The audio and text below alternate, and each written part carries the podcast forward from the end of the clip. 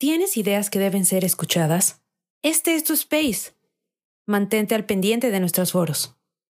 Compartamos propuestas y soluciones de ciudadano a ciudadano.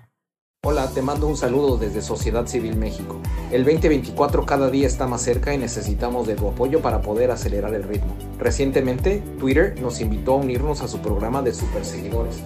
Hoy en día somos la primer plataforma de superseguidores en habla hispana. Esta plataforma permite a nuestros seguidores regulares puedan patrocinar nuestra iniciativa desde un solo clic. Visita nuestro perfil en Twitter e identifica dónde está la sección de Superfollow o Super Seguidor. Algunos están señalizados con una pequeña estrella. Sigue las instrucciones y listo. Gracias por ser parte de este maravilloso esfuerzo ciudadano. Somos Sociedad Civil México. Gracias.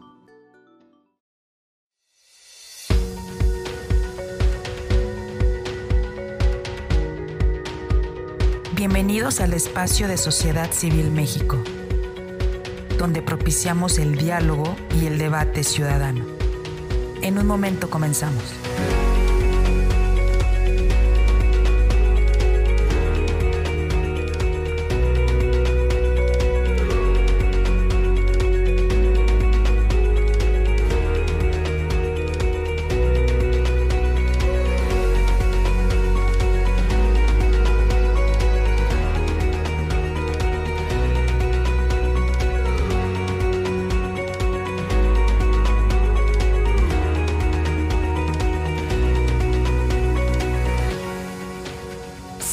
En nuestras redes sociales. Estamos presentes en Twitter, Facebook, Instagram, TikTok, Spotify y YouTube. Encuéntranos como arroba SocCivilMX.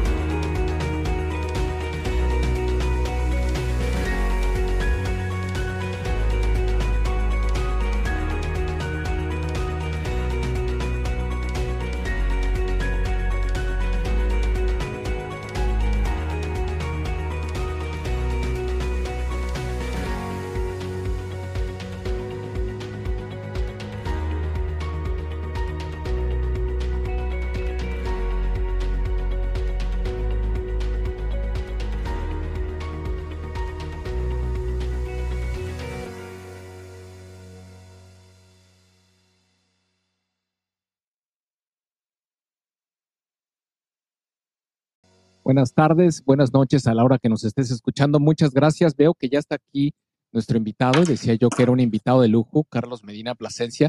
Carlos, ¿cómo estás? Buenas tardes. Muy buenas tardes. Al contrario, muchas gracias. Y esa presentación de invitado de lujo me parece que suena como una expectativa muy alta. Espero que pueda yo compartirles pues alguna experiencia del tema que hoy queremos abordar. No, sin duda. Y voy a empezar con un prólogo, bueno, con, unas líneas que, tuve oportunidad de leer sobre el libro que escribiste y que está ya a la venta. Dice, este es un llamado a la acción, es un llamado a construir un México para todos.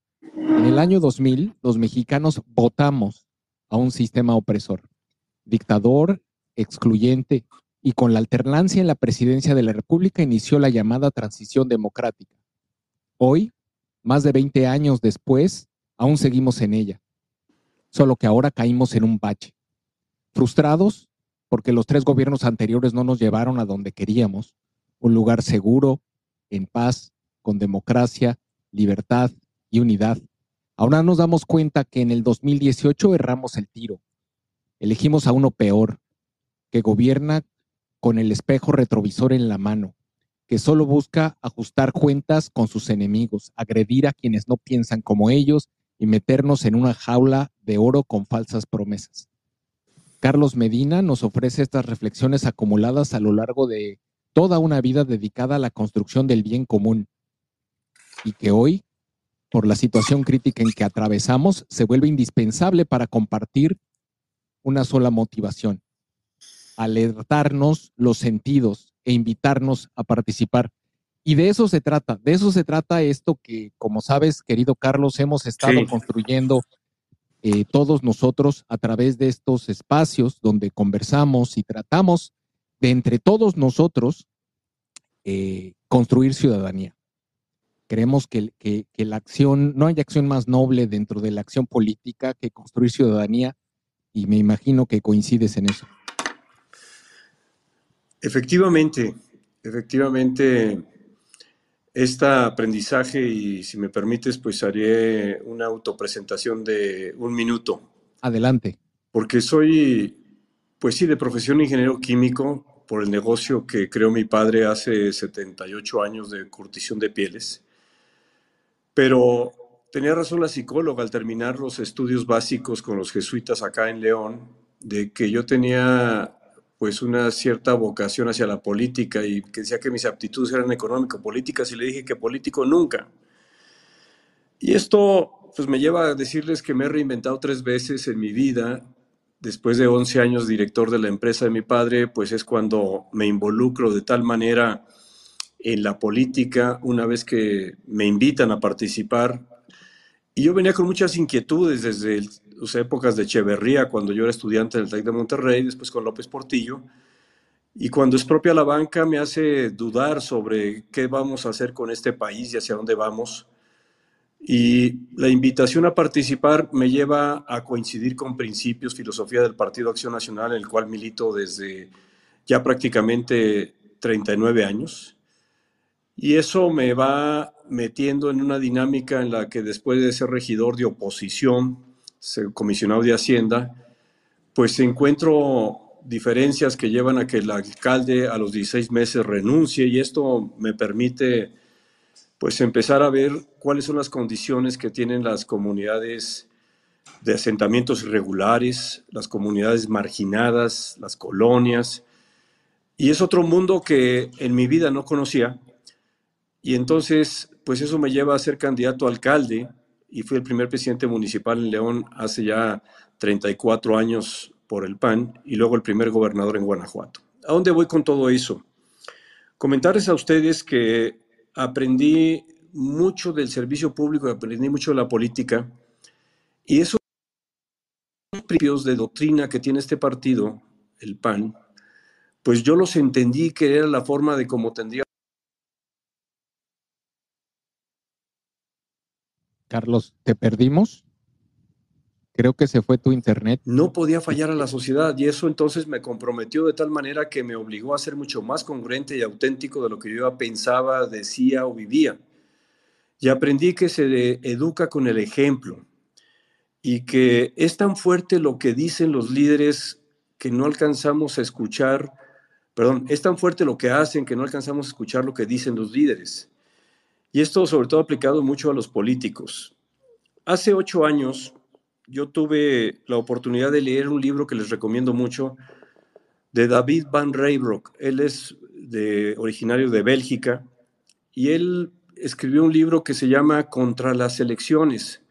A mí me llamó la atención y luego vi el subtítulo que decía cómo salvar la democracia, porque yo veía entonces que en muchos países en el mundo empezaban a tener una importante participación, presencia y fuerza el populismo y la demagogia.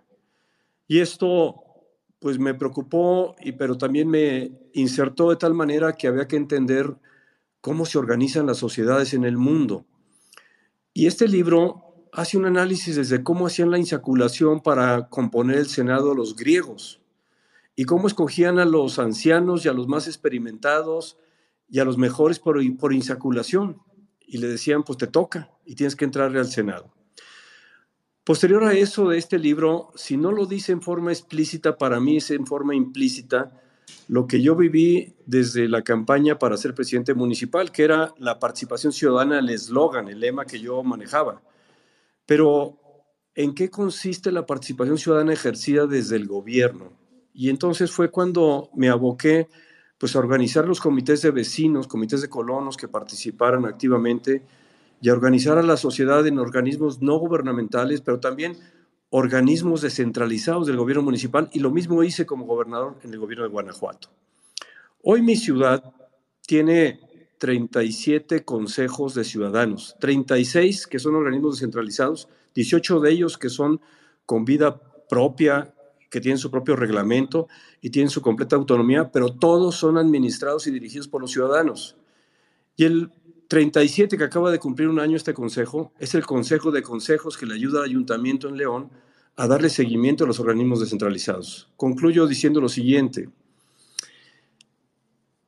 Después de leer este libro de David Van Rijbroek contra las elecciones, llegué a la conclusión de que la democracia representativa estaba en sus últimos años y que teníamos que avanzar hacia una democracia participativa empoderando a la sociedad.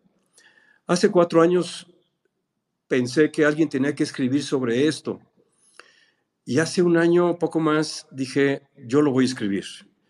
Y lo que trato de transmitir en este libro es decirles a la sociedad, a los mexicanos, oigan, el nombre del juego es que necesitamos un sistema de partidos limpio, sano, que hoy nos encontramos bajo estas condiciones por dos razones, desde mi punto de vista, fundamentales que necesitamos resolver.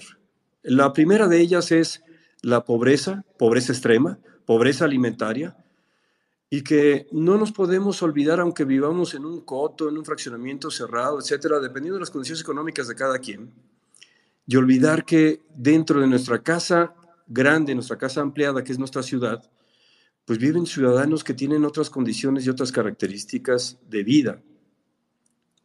Esto está acelerado, y como buen ingeniero químico, pues por un catalizador que acelera la reacción de estas inquietudes, frustraciones, decepciones, angustias que llegan a vivir las personas que nacen bajo determinadas condiciones y que fácilmente son presas de quienes creen que simplemente es criticar, señalar, demandar, de quienes han tenido condiciones más favorables para desarrollarse en su vida.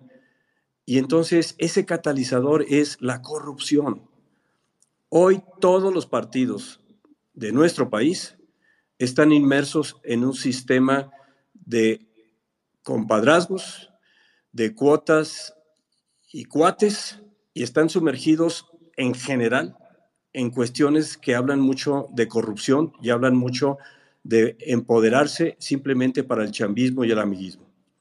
En este libro, y con eso concluiría yo la primera parte de mi intervención, lo que trato de hacer es en ese llamado, es de que tenemos que tomar la responsabilidad y el toro por los cuernos, cada quien en nuestra ciudad, cada quien en nuestra comunidad, y asumir que entonces tenemos que empoderar a la sociedad frente a las autoridades, frente a los partidos políticos y quitarles ese poder a la camarilla que existe en cada uno de los partidos políticos de nuestro país, de designación, asignación de candidaturas, y eso es un esquema que no podremos utilizar ahora en este 2024, porque es algo que hay que implementar por ley a nivel federal para todos los estados, todos los municipios y para todo el país y que consiste en que los partidos políticos que quieran participar en las constitucionales, y lo explico ahí en el libro, tienen que participar por obligación en esta nueva ley que tendremos que construir después de la elección del 2 de junio del 24, donde tengan que participar en las primarias y en donde los ciudadanos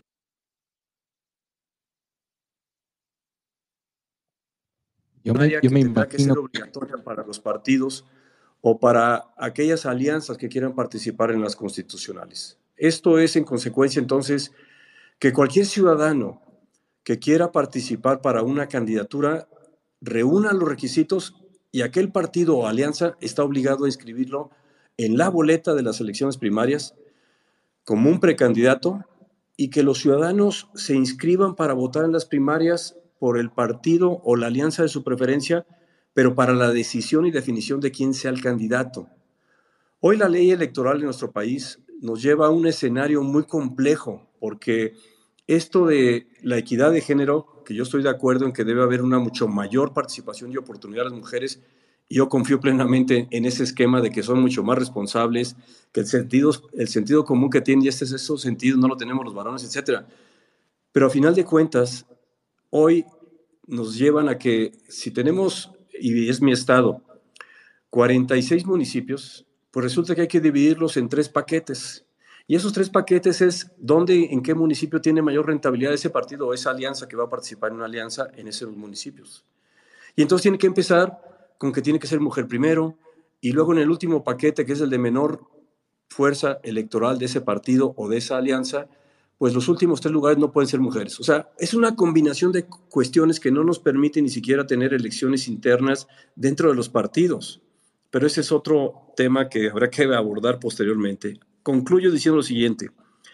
La elección del 2 de junio es tan, tan importante, trascendente, que tenemos que lograr que al menos más del 70% de los ciudadanos voten, porque el partido o la alianza que les guste, pero que voten, lo importante es que podamos convencer a los jóvenes de que lo que está en juego no es para quienes ya hemos venido participando y trabajando en esto sin ningún interés, porque yo no vivo ni he vivido de la política nunca, y no voy a vivir nunca de la política, soy empresario, sino que esto tiene que ver con el futuro que los jóvenes van a tener hacia adelante. ¿Cuál país van a encontrar hacia adelante? Y ese es el tema que entonces trato de abordar en el libro, de hacer un análisis descriptivo de por qué estamos donde estamos y por qué llegamos a donde estamos hoy, y que no simplemente le echen la culpa al presidente o le echemos la culpa a Morena, sino que si llegaron y están ahí, es porque vienen con un propósito, por supuesto, de poder y de dinero y de recursos. Mm, es muy claro eso. Pero a final de cuentas, si llegaron ahí, es porque la clase política y la clase económica pudiente se olvidaron del país y solo pensaron en sus intereses. Esta no es una definición mía, sino que simplemente la hago mía para México una vez que se la escuché al arzobispo de Caracas preguntándole qué había pasado en Venezuela. Entonces, hoy tenemos que construir un México para todos, combatiendo la polarización que se viene generando en la sociedad. Y ese es el reto de lo que yo trato de plasmar en este documento y este libro, y empiezo con la presentación del libro el próximo lunes aquí en León, donde yo soy eh, nacido, originario, y aquí he vivido todo el tiempo en León, Guanajuato. Y el próximo martes lo presento en la Ciudad de México y el día 6 lo presento en Guadalajara y así recorreré más de 20 ciudades para presentarlo. Alrededor, sí, de esta campaña política, bueno, estamos en cuarentena ahorita, pero de esta campaña política para decirles, amigos, amigas, cada quien póngase a hacer su trabajo en su casa y su casa grande es su ciudad. Hola, te mando un saludo desde Sociedad Civil México. El 2024 cada día está más cerca y necesitamos de tu apoyo para poder acelerar el ritmo. Recientemente, Twitter nos invitó a unirnos a su programa de superseguidores. Hoy en día somos la primer plataforma de superseguidores en habla hispana. Esta plataforma permite a nuestros seguidores regulares puedan patrocinar nuestra iniciativa desde un solo clic. Visita nuestro perfil en Twitter e identifica dónde está la sección de Superfollow o Super Seguidor. Algunos están señalizados con una pequeña estrella. Sigue las instrucciones y listo. Gracias por ser parte de este maravilloso esfuerzo ciudadano. Somos Sociedad Civil México. Gracias. Ese es el comentario que yo haría así como introducción para entrar en este diálogo con todos ustedes. No, no es, es, es muy claro y gracias, gracias. Y creo que coincidimos en mucho del análisis que nosotros somos de la idea de que solamente participando podemos lograr que las cosas cambien. Y por eso mismo nos involucramos y por eso también hemos, hemos intentado que la gente se involucre. Y como sabes, hemos, hemos tenido eh, un éxito, eh, yo creo ya lo llamaría relativo, en la, en, la, en la promoción y en la ejecución de eventos eh, donde la gente sale a las calles a manifestarse, y a tener algún impacto a través de, las redes sociales y también a través de la firma y, el soporte a través de, firmando en, plataformas electrónicas, apoyando iniciativas legislativas, presionando legisladores. Creemos que la, la democracia se debe vivir los 365 días del año y tenemos que estar involucrados y eso implica también un nivel de conocimiento de, y ese, ese nivel de conocimiento en algunos países, y he leído algunos actores, autores de libros sobre el tema, dicen que, que, el nivel de conocimiento de lo que, cómo funciona la democracia o el conocimiento de los instrumentos democráticos que tienen los diferentes países es lo que hace que quizá está poniendo en riesgo, dado el acceso a información, las redes sociales y todo lo que ocurre y las noticias falsas y estos bots que generan noticias y que desinforman y, e influencers que desinforman también a gran parte de la población, están generando que están poniendo en, peligro la democracia. ¿Cuál es tu reflexión al respecto? ¿Qué, qué papel crees que están jugando todas estas que pueden ser muy benéficas, redes sociales y la información y todo lo que se genera, todo ese ruido mediático? Porque la información es instantánea y llega a millones. Eh, cuando el nivel de conocimiento a lo mejor no es muy profundo. No sé si me explico. Sí, cómo no, muy claramente, porque hoy nos invaden las eh, fake news y con la inteligencia artificial y lo que hoy tenemos, pues rápidamente o fácilmente te confundes. Y yo ahí creo que tenemos que trabajar mucho sobre la forma como podemos analizar la información que circula muy rápidamente en las redes, que cualquier persona que tiene un teléfono es un periodista, es alguien que sube información, que puede subir alguna imagen, alguna eh, video y puede decir algunos aspectos que no necesariamente son de verdad. Y por eso me gusta mucho la expresión que se ha utilizado recientemente de que esto va por la vida, por la verdad y por la libertad. Y esto quiere decir entonces que tenemos que educarnos y educar a la demás gente para decir, oye, si hay algún medio de comunicación, si hay algún periodista, si hay algún editorialista, alguna institución como puede ser Sociedad Civil, eh, ustedes, o como puede ser otras organizaciones, que yo confío en ellas, y ellas ponen esa información, puedo confiar que ya la investigaron, que ya la vieron, que es cierta. Porque nuestro sentimiento que podamos tener y yo creo que el camino ha sido equivocado cuando se critica al presidente o se critica al gobierno, porque no es la crítica lo que nos va a llevar simplemente a que otros se puedan convencer de si hoy vivimos mejor o no vivimos mejor.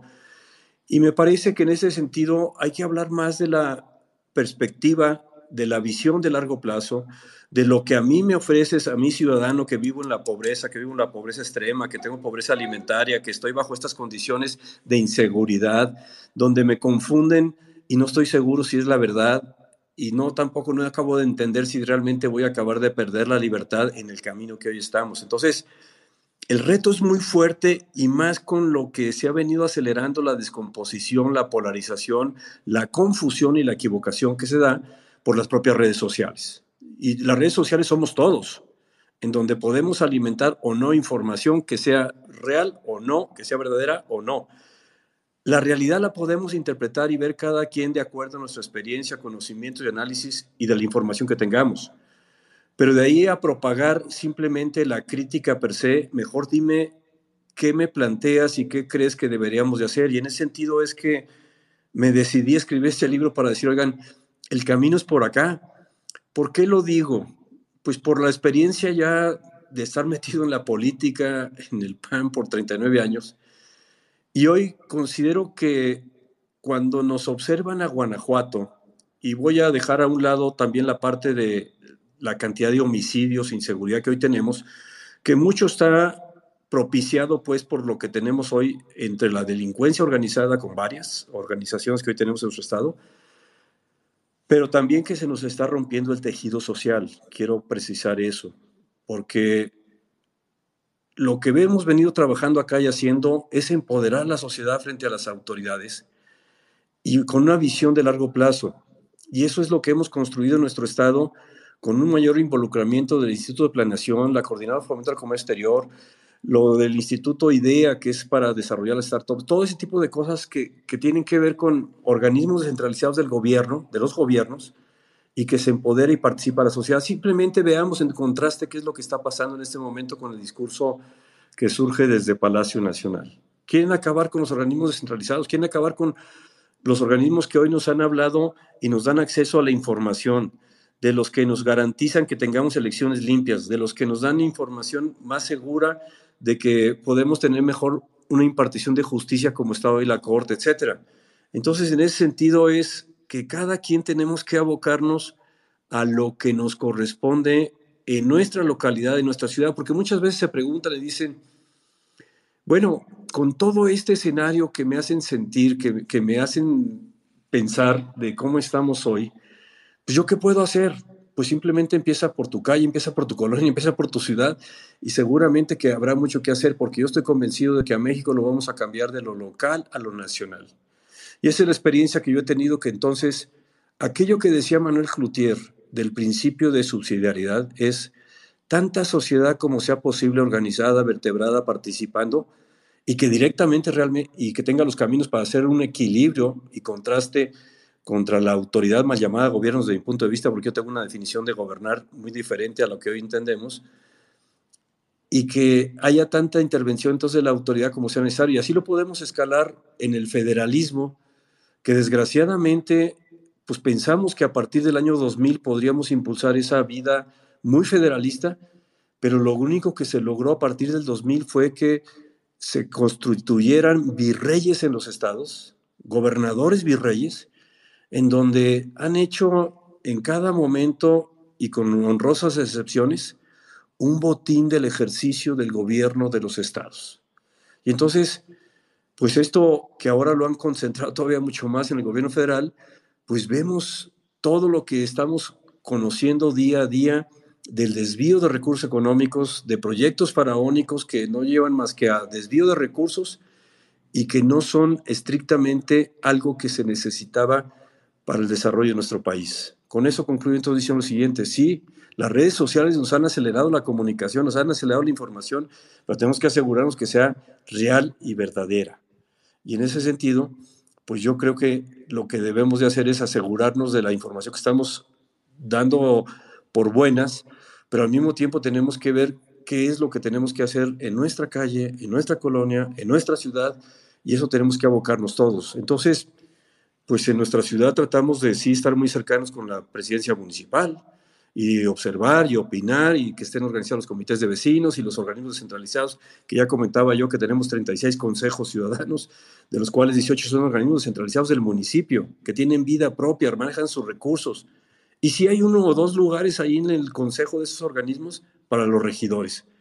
Con esto lo que trato de explicar es que la sociedad tiene que cogobernar con las autoridades y eso es lo que hemos tratado de de hacer nosotros en nuestro estado, en nuestro municipio, en mi caso. Y esto lleva 30 años. Entonces, cuando nos dicen, oye, es que Guanajuato es muy panista, mm, yo les digo, no.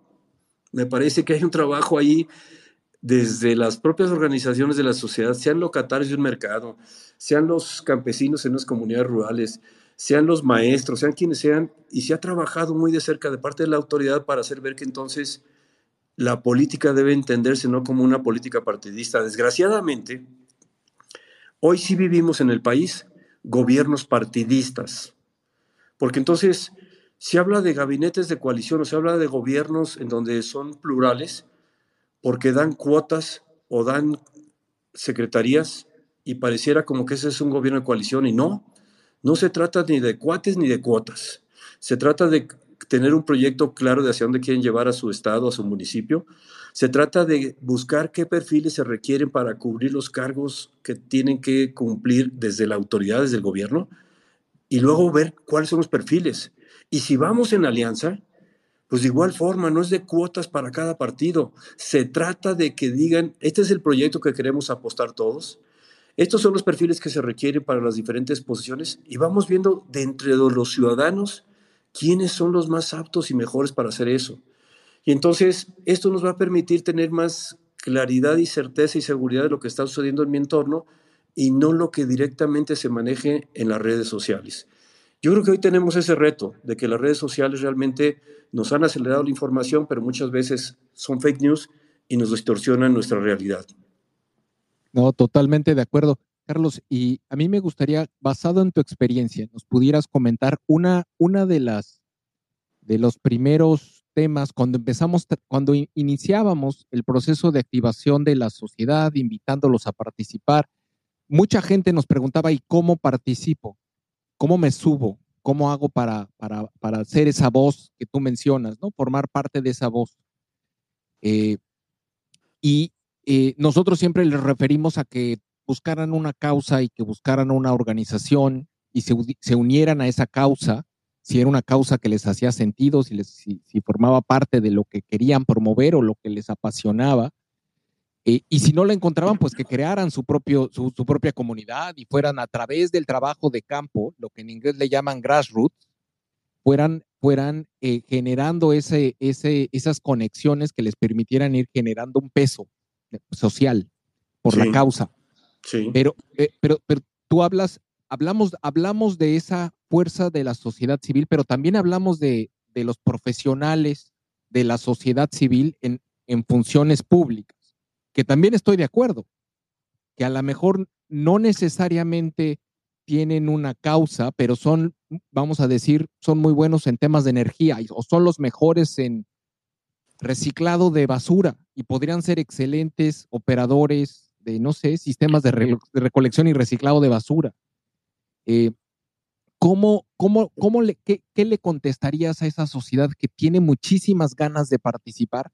En lo, eh, eh, si te fijas, son dos frentes. Por un lado es el activismo social y por otro lado es el servicio público de carrera o llamémosle un servicio público, el, ser funcionario público de la sociedad civil, un profesional de la, del servicio público, civil, no, no político, no partidista, civil.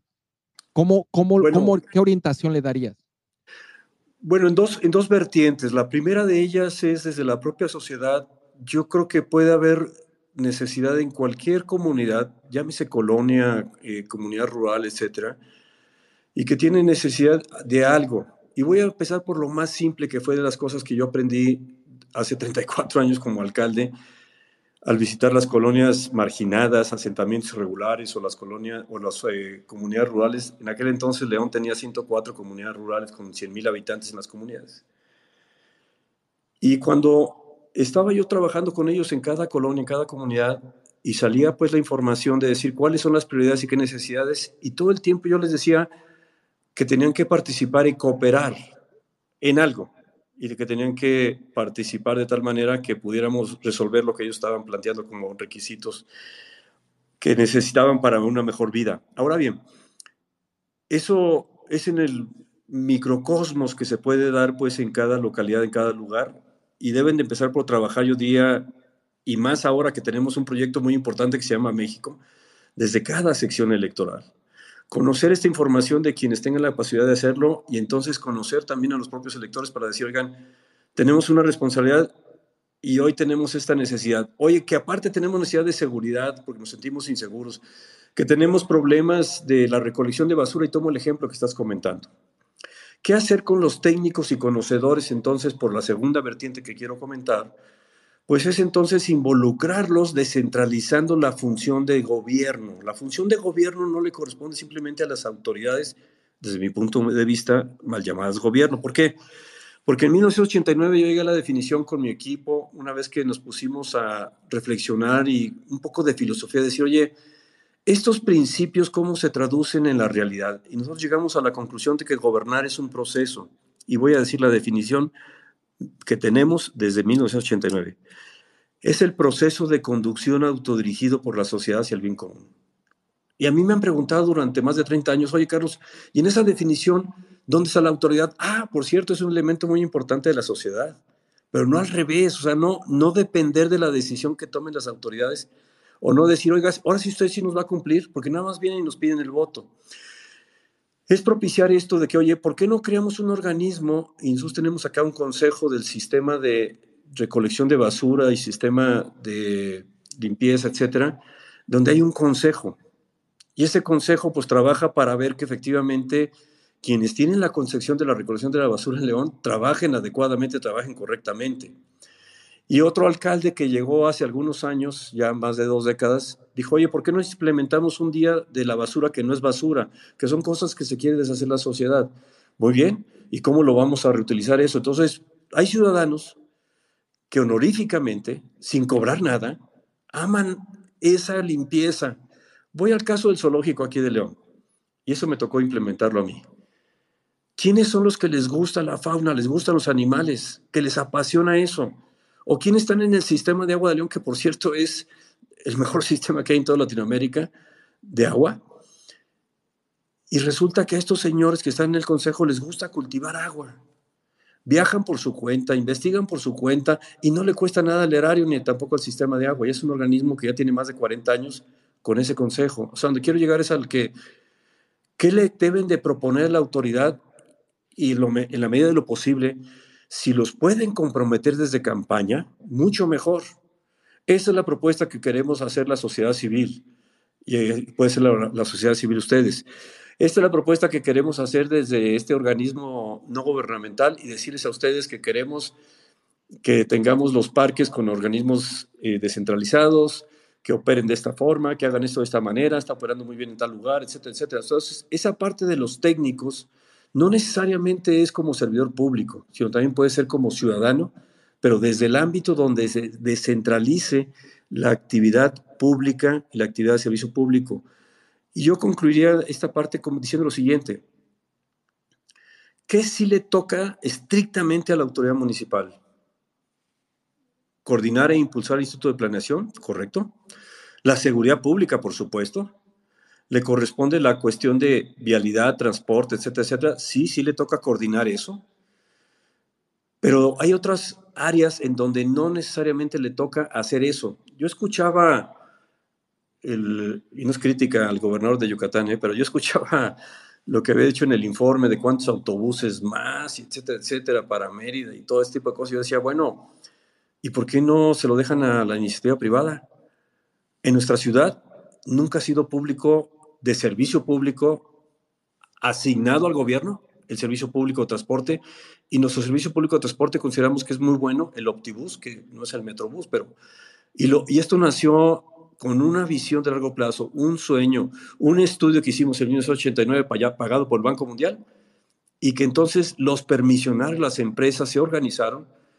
Después vino un alcalde a los 9, 10 años que impulsó esto de tal manera que los organizó, los llevó a Bogotá, Colombia, a, conocer el Transmilenio. Y hoy el sistema todo es operado por particulares. Y vimos que nuestra ciudad era bicicletera, pues entonces tenemos más de 150 kilómetros de ciclovías y muchas cosas que entonces la sociedad puede decir, oye, esto hay que transitar por aquí. No necesariamente el contrato y la profesionalización dentro del servicio público. Y yo le digo a los jóvenes lo siguiente, si ustedes quieren entrar a la política, bienvenidos. Quieren participar aquí, bienvenidos. Pero quiero decirles algo muy claramente, como se los digo yo generalmente a los jóvenes cuando tengo oportunidad de hablar con ellos. Entiendan que no se viene a formar patrimonio a la política y no se viene a formar patrimonio al servicio público. Ustedes van a capacitarse, van a educarse, van a desarrollarse profesionalmente.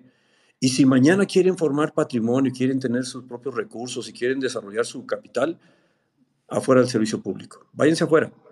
A lo mejor van a terminar como proveedores del gobierno porque conocen muy bien muchas áreas que necesita mejorar o desarrollar más el gobierno. Eso que ustedes hayan aprendido, eso que ustedes hayan conocido, es de ustedes, es su patrimonio, es su know-how que ustedes puedan utilizarlo y aplicarlo en las actividades privadas, en lo que ustedes gusten pero no dentro del servicio público, que eso es lo que hoy gravemente vivimos en nuestro país, en donde los jóvenes hoy dicen, oiga, pues yo quiero ser diputado.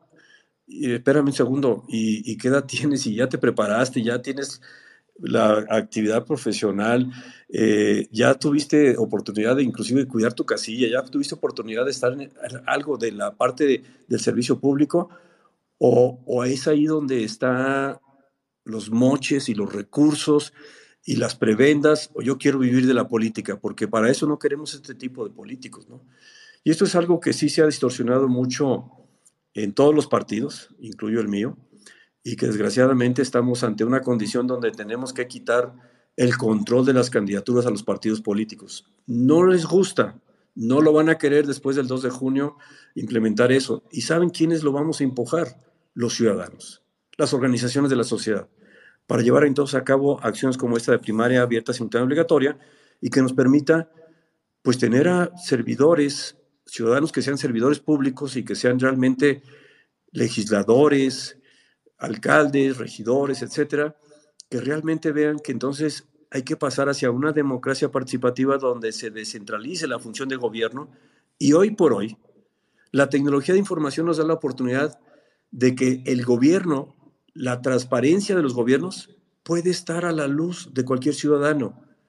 Los trámites que hacen los ciudadanos frente a los gobiernos pueden ser con tecnología de información punta a punta, donde ni siquiera tenga que ir a una oficina.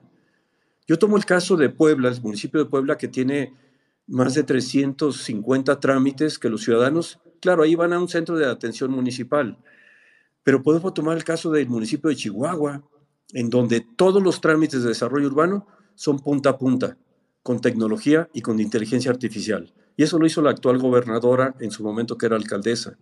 Y esto lo conozco muy bien. Y entonces, decirles a ustedes que el 80% de la corrupción en municipios y buena medida gobiernos en, en estados está en desarrollo urbano. El 80% de la corrupción de los municipios está en desarrollo urbano.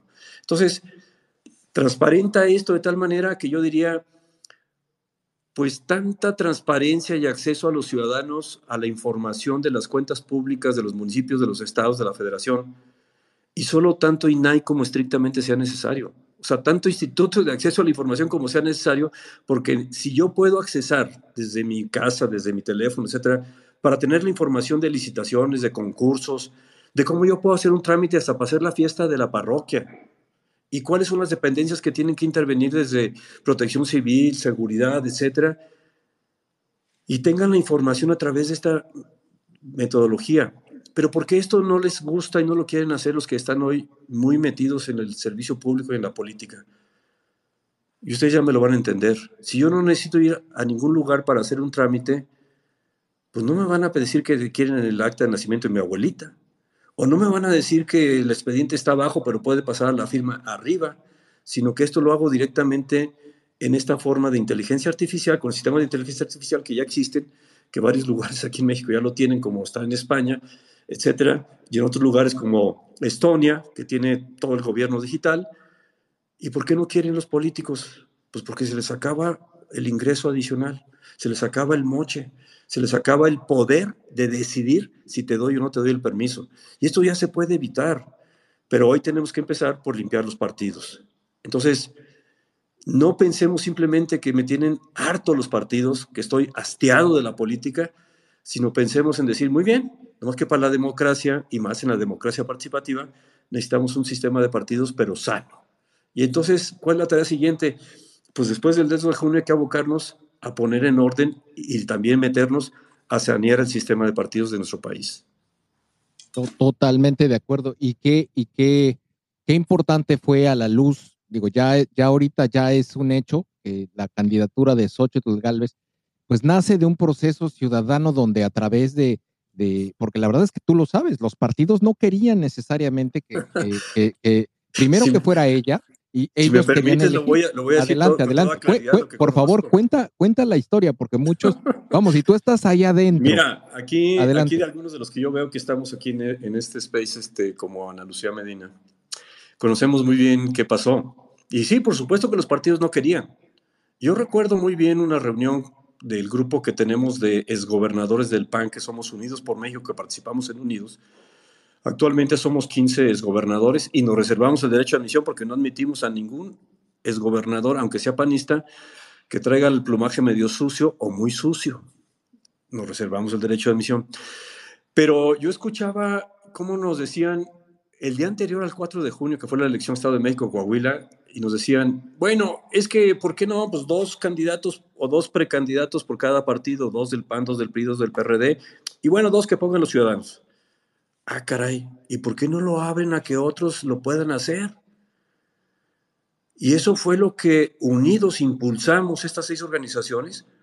Y hubo discusiones álgidas con los tres partidos y hubo discusiones en las que, y debo reconocerle a Guadalupe Acosta Naranjo, que impulsó y apoyó fuertemente esto para decir, oigan, nosotros vamos a hacer unas primarias. No fueron exactamente unas primarias lo que hicimos para que surgiera y emergiera en la forma como una ciudadana que no tiene militancia partidista como Xochitl, pues apareciera para decir, oigan, pues yo podría participar. Y esto fue con, sin, inicialmente, a pesar de los partidos. O sea, lo que quiero decir es, no estaban ellos en esa disposición y tampoco era su opción. Traían otras opciones cada uno. ¿Por qué se logró esto? Pues porque hubo organizaciones de la sociedad que empujamos esto. Oye, que organizamos la marcha del 13 de noviembre, sí, y nada más en la Ciudad de México, y vean lo que sucedió cuando estábamos hablando de defender al INE. Y así podríamos hablar de la del 26 de febrero y podremos hablar ahora de la que viene del 18 de febrero para defender la democracia del país. Y me encantó lo que recientemente acaba de escribir Enrique Krause, porque claramente también nos está diciendo de, esa, de ese invierno polar del que le hablaban en otro momento y analizando todo lo que ha pasado en Alemania. Y esa entrevista que le hizo Ciro Gómez Leiva me encantó de Enrique Krause, porque claramente está diciendo, si no hay democracia, no hay libertad. Y es lo que hoy está en juego el 2 de junio. Defender la democracia y la libertad. Voten por quien quieran, pero necesitamos participar y decidir hacia dónde queremos llevar nuestro país, defendiendo la vida con verdad y en libertad. Y para eso necesitamos la democracia. O es que el sistema de partidos no me gusta pues tenemos que abocarnos a limpiarlo. Y yo pienso y estoy convencido de que tenemos que impulsar las primarias abiertas, simultáneas obligatorias. Y yo he venido analizando esta ley de Argentina. Y Argentina desde 2009, por cierto, lo impulsó Cristina Fernández de Kirchner, esa ley de primarias en Argentina y funciona muy bien. ¿Por qué? Pues porque participan los ciudadanos y la traducción que yo hago del libro que mencionaba al principio de David Van Reybrock contra las elecciones, cómo salvar la democracia, el subtítulo, es que es meter el sentido común de la sociedad a la definición de las candidaturas y no es simplemente aceptarle a los partidos con que aquí está este candidato, esta candidata, aquí va para diputado, va para alcaldesa, para gobernadora, gobernador, etcétera, ¿no? Sino es dame la oportunidad de opinar también, porque o coincido con esa candidatura que está ahí, esa precandidatura que aparece en la boleta entre las opciones de este partido o esta alianza, y déjame tomar la decisión desde antes de quién vaya a esa función y a esa candidatura. Y no que simplemente me digas, pues aquí está, porque la camarilla que está en el partido decidió que esta fuera la persona, que ya expliqué que está complejo hoy con la ley que hoy tenemos. Esa ley no puede seguir la forma como está, pero en fin. Termino diciendo lo siguiente, ¿cuántas veces hemos escuchado, y yo he escuchado muchas veces que me dicen, oye, ¿por qué pusieron esa candidata siempre votado por ustedes? Pues porque así lo decidió quien controla el partido, Oye, ¿por qué pusieron ese candidato? Pues porque así fue. Yo creo que entonces hay que invitar a la, a la sociedad a votar, pero sobre todo a participar desde la definición de las candidaturas y que eso se puede hacer como ya sucede en otros países. No digo que sea como las primarias de Estados Unidos, yo creo que tiene que ser más el esquema que maneja en su ley electoral federal Argentina. Y esa me gusta, bueno, hagamos la nuestra, pero eso vamos a tener que hacerlo con, sin o a pesar de los partidos, no la van a impulsar los partidos después del 2 de junio y la tenemos que impulsar los ciudadanos desde la sociedad para lograr estos cambios que nos permitan sanear el sistema de partidos. Totalmente de acuerdo. Y esa es una tarea que tenemos que completar. Lo que hicimos fue un inicio y, en, el, en el próximo periodo eh, vamos a tener que empujar eh, esas primarias obligatorias y vaya, eh, hay que sanear la estructura de los partidos. Mira, está con nosotros Jesús Horacio, quien es un, es un miembro de la comunidad Sociedad Civil México y es, participa mucho con nosotros. Jesús, ¿cómo estás? Bienvenido, buenas tardes. Gabriel, muy buenas tardes. Con el gusto de escuchar al ingeniero Medina, que trae una trayectoria inmensa. Fue el primer gobernador de oposición en el estado de Guanajuato, de donde también radico desde 1964. Y me da mucho gusto escuchar el reconocimiento que hace el ingeniero al impulso y a la responsabilidad que tenemos que asumir los ciudadanos, porque finalmente es una responsabilidad que siempre ha estado ahí y que hemos dejado pasar. Y como lo sabes bien, eh, Gabriel, y eh, muchos de los que están aquí en tu sala, estamos impulsando la figura de la observación electoral mediante el concepto del VAR electoral para poder dar certeza a este proceso electoral sin dejar de lado el que también vamos a ser vigilantes de las acciones que tome el árbitro. Ese sería el comentario. Muchas gracias.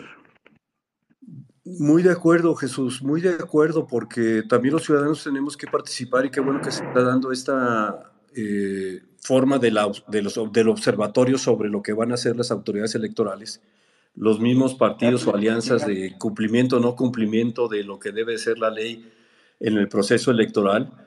Y estamos ante un reto inmenso, un reto inmenso porque no solo es lo que se avecina una elección de Estado, sino con condiciones muy complejas. Se ha mencionado hoy muy problemático en semáforo rojo, 25 distritos en el país de los 300. Y tenemos entonces una situación en donde tenemos que prepararnos ahora sí que para la madre de todas las batallas, en donde tengamos que asegurar que no nos desplacen a los representantes de casilla, que no nos desplacen a los funcionarios, que hagan esto, que hagan aquello. Oye, es que yo no me quiero arriesgar en eso. Pues yo, yo creo que más vale que nos, eh, nos metamos y nos involucremos, conozcamos, más allá de donde sabemos que se instala nuestra casilla, etcétera, etcétera. Y yo creo que esto es muy importante que lo hagan también desde un ámbito fuera de los partidos y las alianzas, que es este observatorio, ¿no? Así que felicidades, Jesús, y qué bueno, enhorabuena. Jesús, ¿algún comentario adicional?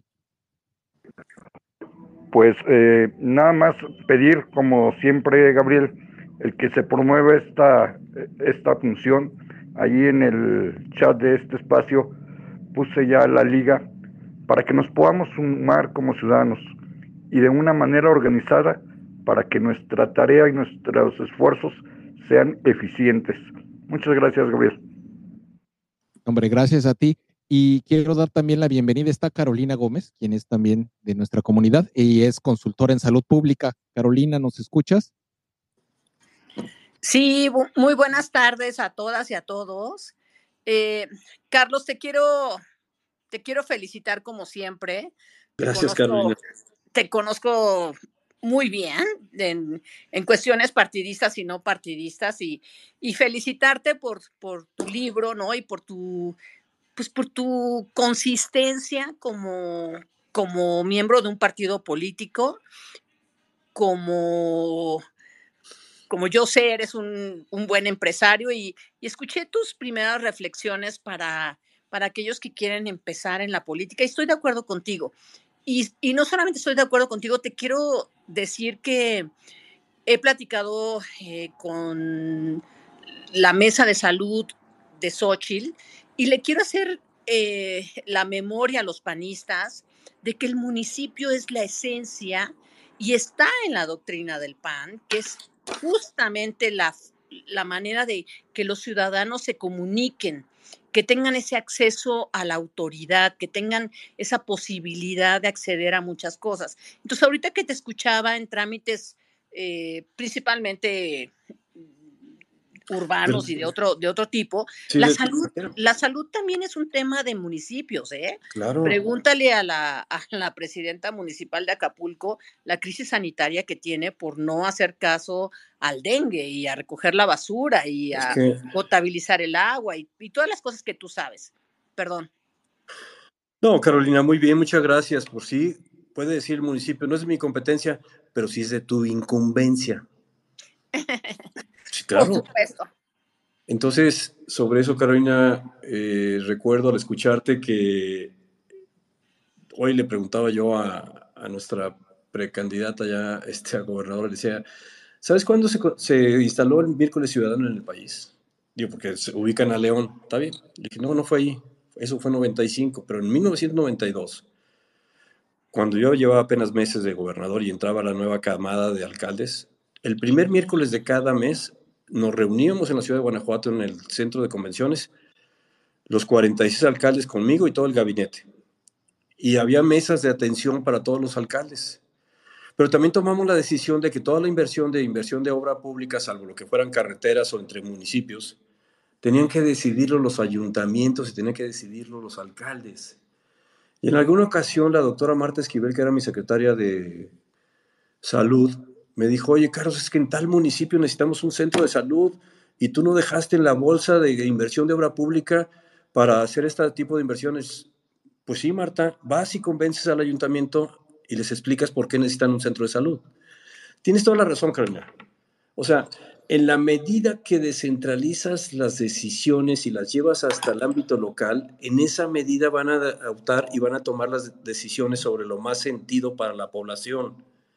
Y esto tiene que ver entonces con esto de tanta sociedad como sea posible y solo tanta autoridad, tanto municipio como sea posible y solo tanta intervención del gobierno del Estado, pero resulta que el gobernador, como trae la chequera y trae la caja, igual como lo tiene hoy en el gobierno federal, pues son perdonavidas y dispensan lo que les convenga y lo que venga bien y lo que no, etcétera, etcétera, y después están agradeciendo como si fuera un gran favor la planta potabilizadora para Durango. Perdón, pero ya me metí en un tema ahí de lo que acaba de pasar.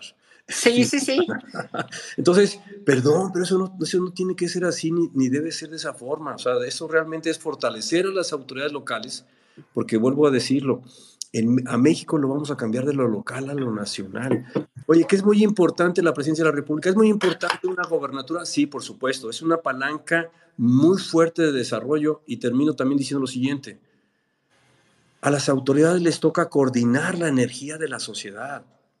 Hay mucha energía en la sociedad para atender la pobreza alimentaria, para atender la pobreza extrema, para atender muchas cosas que ni, ningún gobierno va a tener ni el tiempo ni el dinero para resolver todos los problemas que hoy tenemos que enfrentar.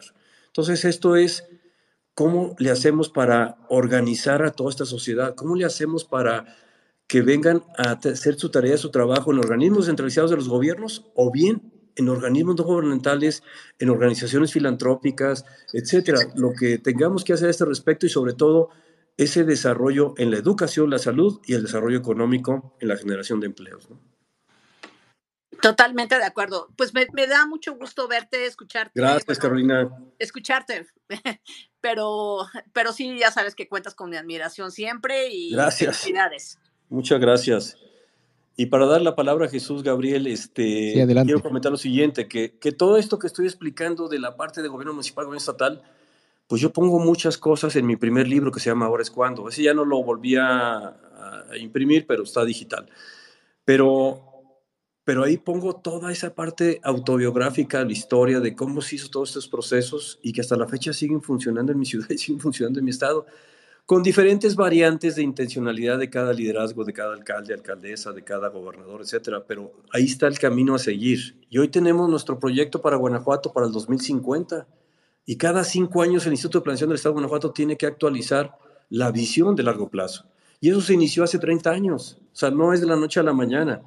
Y efectivamente, pues lo que hemos buscado, pues ha sido una mayor participación, colaboración, cogobernanza por parte de las autoridades y a veces, pues inclusive acá también tenemos gobiernos partidistas que hay que quitarlos y hay que terminar con esa parte de que le den chamba simplemente por chamba, que les den trabajo pues simplemente porque pues necesita trabajo, aunque no sean los más capaces, ¿no? Y caemos en lo de 90% de lealtad y sumisión y 10% de capacidad, pues no, es tan importante lo que se hace desde el ejercicio de gobierno y es mucho más compleja la administración pública que la administración privada. Me consta, soy empresario.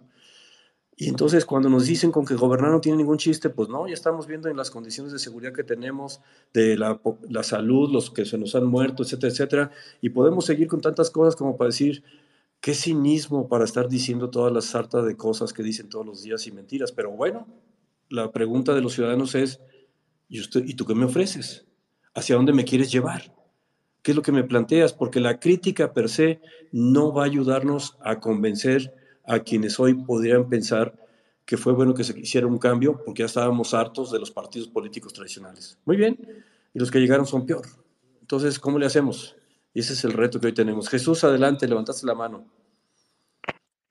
Gracias, ingeniero. Pues sí, nada más para dar fe y, y recordar el programa que impulsó de peso por peso, donde los ayuntamientos o incluso no el gobierno, y voy a referirme a un caso muy específico aquí en Irapuato, la sociedad civil organizada, junto con el apoyo del gobierno municipal y en ese programa peso por peso que, que instituyó usted aquí en el estado, se logró crear el zoológico de Irapuato a través del patronato de una sociedad civil y el reconocimiento siempre lo tendrá en ese sentido por parte de la sociedad irapuatense. Muchas gracias, ingeniero. No, al contrario, Jesús, este, gracias.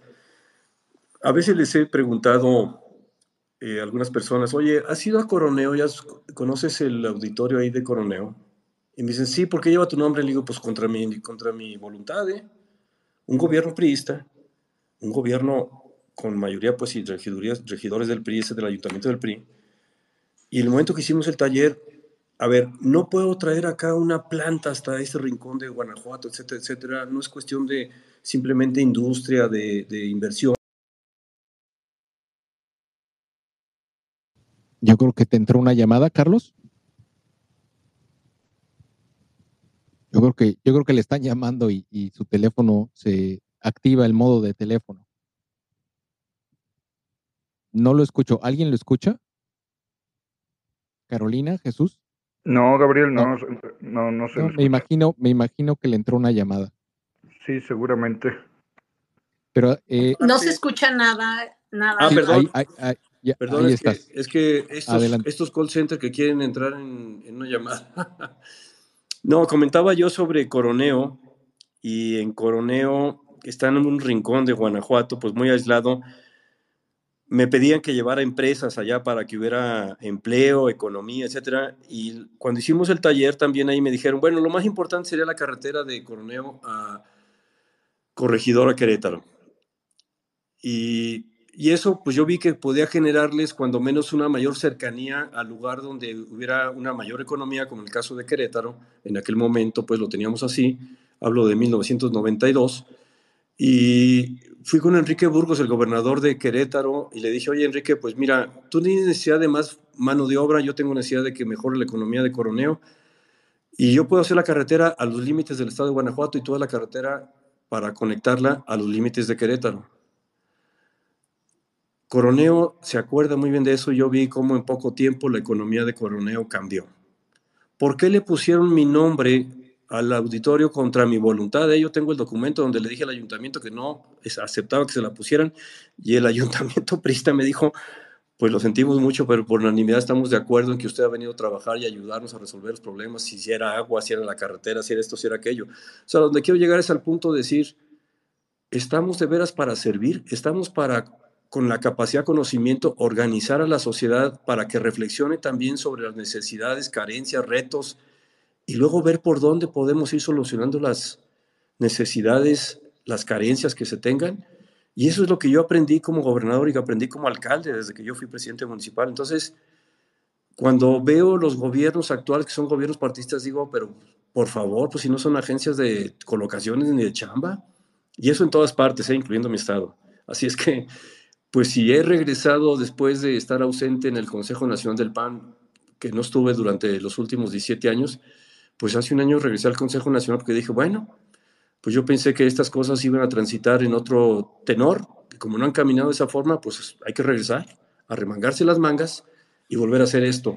¿Pensaba yo escribir este libro de Un México para Todos? No, yo pensé hace cuatro años que alguien tenía que escribir sobre eso y simplemente es pues mi análisis, mi estudio, mis aprendizajes y lo del cuarto capítulo, que es lo que propongo, mucho de eso está en el epílogo del primer libro que escribí en 2004, hace 20 años. O sea, sigue siendo vigente, yo sigo convencido de que el mundo, no solo México, las sociedades necesitamos organizarnos y en un nuevo pacto social en donde utilicemos y aprovechemos las instituciones públicas como los partidos, pero para contar con mejores condiciones de gobierno, para contar con mejores condiciones de vida, de desarrollo, y no para que entonces estemos dependiendo de la buena o mala voluntad que tengan quienes llegan a la autoridad. ¿Cuál es, cómo, cómo, cómo se da la discusión dentro del, consejo directivo de tu partido? Porque claramente tú debes de ser un, un, un, un jugador incómodo. Muy incómodo. Me quiero imaginar.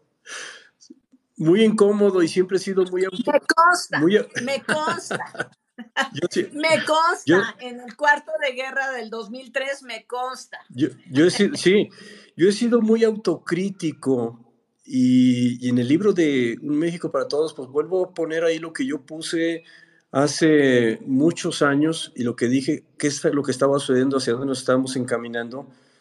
Y sí, soy muy incómodo y trato de, de, de comunicarme de tal manera que que estén un poco más receptivos, porque muchas veces ni siquiera entienden lo que le estás diciendo con respecto a lo que se refiere la organización de la sociedad. Por eso digo que tiene razón la psicóloga que me hizo el test de orientación vocacional en la preparatoria y me dijo, ¿qué quieres estudiar, Carlos? Pues un químico por el negocio de mi padre, transformación de pieles de bovino, pues son procesos químicos. Y me dijo, está bien, nomás que tus aptitudes son económico-políticas. Y ya fue cuando yo entendí ahora que llego a la política, que tengo una organización como esta de networking, donde tengo 7.500 empresarios en el país, pero que trabajan ayudándose unos a otros. Y ahí lo pongo también en el libro, en la página 117 hablo de Oaxaca. Entonces, Lo que quiero transmitir con eso es que necesitamos un modelo de gobierno diferente a lo que hemos vivido y que no podemos seguir viendo el futuro pensando que nada más debemos hacer las cosas mejor o más honestamente de como se hicieron en el pasado o mal se hicieron en el pasado con los errores que hay que corregir, sino que hay que replantearse hacia una democracia participativa lo que tengamos que hacer, lo que debemos de hacer con nuestra sociedad de nuestro país y que eso es lo que nos va a ayudar a cambiar el rumbo de nuestro país y entonces realmente ser una potencia como se ha hablado, que lo podemos ser. Y déjenme agregar lo siguiente. Tengo dos organizaciones que tengo la franquicia máster en México. Una de ellas es Business Network International, BNI, no es comercial, ¿eh? y la otra es Corporate Connection. Hoy en Corporate Connection somos 29 países, somos más de 1.200 empresarios, son medianos y grandes empresarios. Aquí en México tenemos ya 128 empresarios.